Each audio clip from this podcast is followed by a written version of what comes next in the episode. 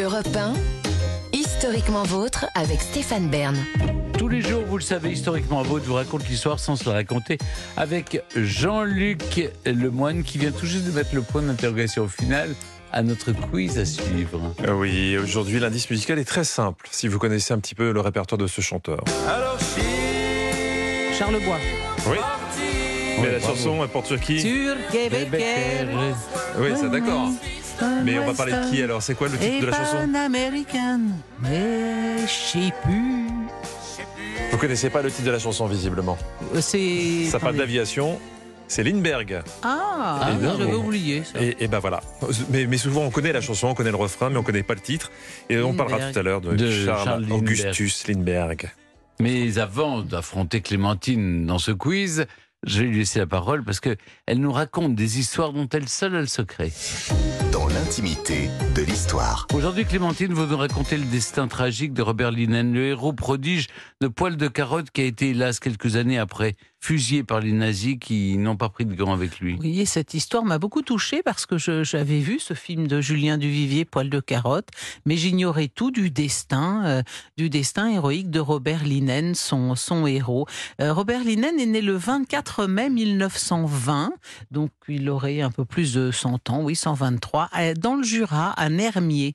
Et il naît dans une famille d'artistes puisque son père est artiste peintre et sa mère est pianiste et chanteuse. C'est une famille assez excentrique, assez originale. Ils vivent en, élevant des animaux dans le Jura. Jusque-là, il n'y a rien d'extraordinaire, si vous voulez. Mais le- leur fils Robert n'est pas scolarisé. Il est élevé à la maison, donc euh, pas d'école avant l'âge de 9 ans. Et finalement, quand il rentre à l'école, c'est à Paris, à l'école du spectacle. Et il commence à faire un peu du théâtre. Et c'est là, en 32, qu'il est repéré par Jean Duvivier, parce que Jean Duvivier cherche alors son, son héros pour le film Po- Poil de carotte. Et Robert Linen a exactement le physique de l'emploi. Il a 12 ans, il est tout blondinet, le visage grêlé de taches de rousseur. Et donc voilà, il incarnera Poil de carotte et ce film va le projeter sur le devant de la scène. Il devient, mais c'est pour, pour ça que j'étais un peu, un peu honteuse de, de ne pas connaître son nom, parce qu'il a été un peu que ah, c'est pas la même échelle qu'une Shirley Temple aux États-Unis, mais enfin, il a été l'enfant star du cinéma français. Il va enchaîner les rôles auprès de Louis Jouvet, Harry Bor, Arletty, Jean Gabin. Vous voyez, ce sont quand même des très grands noms du cinéma. Arrive la guerre. Il a 20 ans, euh, Robert, et immédiatement a témoigné. Il a eu un, beau-frère, euh, Pierre Hénéguier, qui lui-même a été un grand résistant. Et Pierre Hénéguier a, témoigné euh, que Robert voulait à tout prix faire sauter les usines travaillant pour l'ennemi, saboter les voies ferrées, dynamiter les ponts, couler les, navires. C'est vraiment un résistant de la première heure. Et il, confiait à Marie-Madeleine Fourcade, Marie-Madeleine Fourcade, très grande résistante, seule femme à avoir dirigé un réseau de d'importance, le réseau Alliance. Eh bien, euh, il lui aurait dit à Madeleine Fourcade, euh, ce- ce- cet engagement dans la résistance, ce sera le plus beau rôle de ma vie.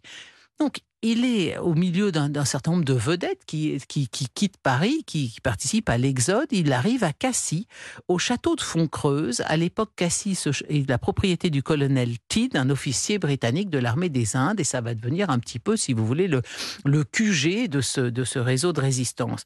Bon, avec son beau-frère et avec d'autres, ils vont créer une activité euh, bidon euh, de, de, de transport, l'entreprise marseillaise Azur Transport, qui s'installe en haut de la Canebière. Et alors là, Robert, mais attendez, mais il, est, je, je rappelle qu'il est 1920, hein, il a 20, Il a ans. hein.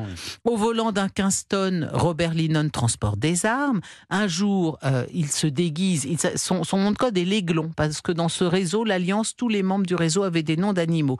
Donc lui, c'est en plus un nom un peu théâtral. Donc l'Aiglon euh, réussit à passer la ligne de démarcation avec quatre émetteurs radio, le tout à 20 ans. Mais comme le réseau s'est renforcé, s'est élargi, eh bien, quand on essaie d'élargir un réseau, on court aussi le risque d'y intégrer des brebis galeuses, et c'est le cas. En juillet 42, le réseau est trahi par un officier français vendu aux nazis.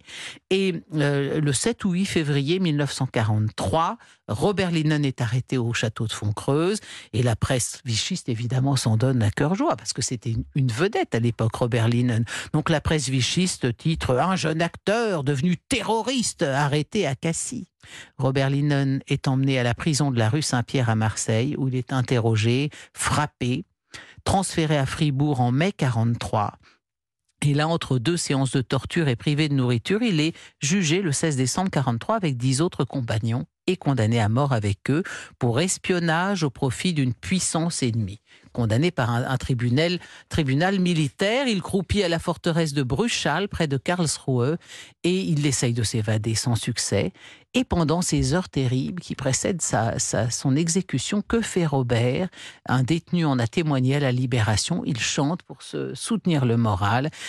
Hélas, la sentence ayant été confirmée par la cour martiale du Reich, poil de carotte, est fusillé avec 13 autres compagnons le 1er avril 1944 sur un champ de tir de Karlsruhe et il meurt en chantant la Marseillaise et en tenant la main de Jean Danis Burel.